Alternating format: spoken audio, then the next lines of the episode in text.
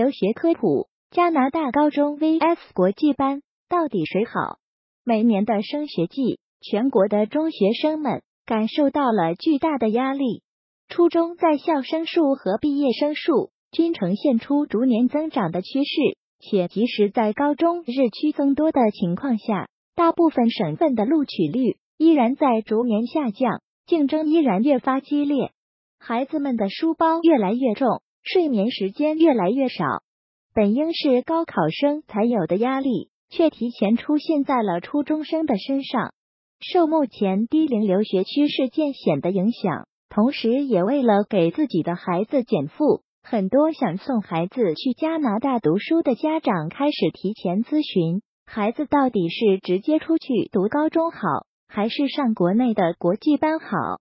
作为长期为低龄学生做留学规划的老师，我将根据个人经验，为大家从以下四点进行分析与对比：一、高昂的学习成本，国内的中加班和外国语学校目前开设比较杂乱，水平也参差不齐。这些学校的学费大多在六至八万人民币，加上生活费和课后补习费，每年也需要将近十五万人民币。而加拿大中学一年的费用大约是十五至二十万人民币，而且同学们在加拿大学习本地高中课程的同时，还可以选择性的修习 IB 或 AP 课程。与此同时，学校还开设各类特殊课程，组织课外活动，这可比国际班的选择要多得多。二、尴尬的语言环境，国际学校大多请了外教进行纯英语教学。但是学生每天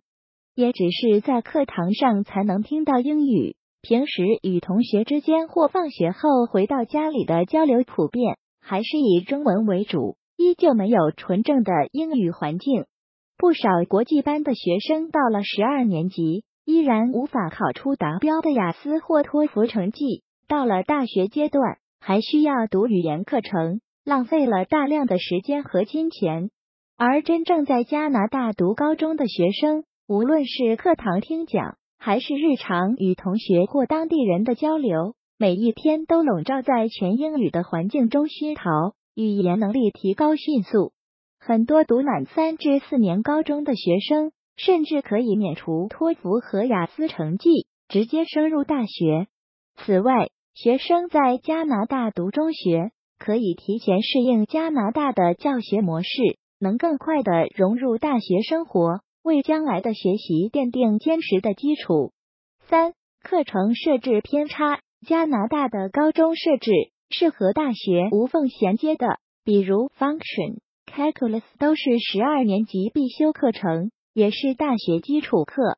大部分加拿大本科的工程学院要求申请人提供十二年级物理和化学成绩，而国内的有些学校。并未在十二年级开设物理或化学的加方课程，无法满足加拿大工程学院的需求。四得天独厚的地理优势，加拿大的高中因为临近大学，常常有与大学交流的机会。比如去年去读高中的学生 F 同学，就被多伦多大学工程学院邀请，作为优秀申请者参观了多伦多大学。最终，他如愿以偿的被多大工程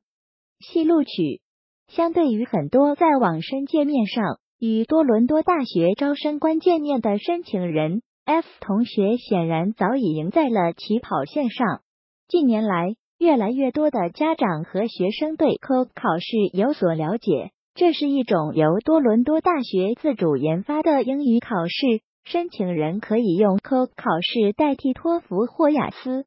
考的难度远远小于托福或雅思，但由于考试地点仅限于加拿大本土，很多在国内上高中的同学只能放弃考考试。由此可见，在加拿大读中学的学生拥有国内学生无可比拟的天时地利人和。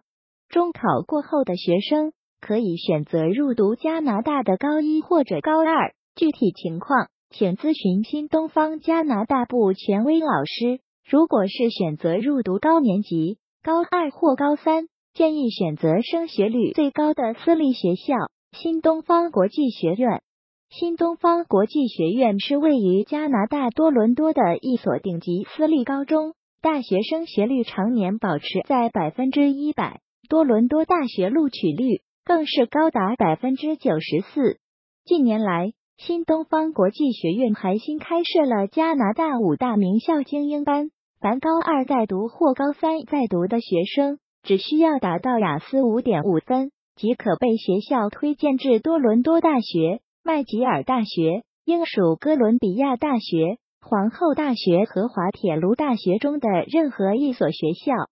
该校更是获得了教育部 IB 课程国际文凭资质认证。有兴趣入读 IB 课程班的同学，完全可以选择这所学校。欢迎更多同学选择加拿大高中。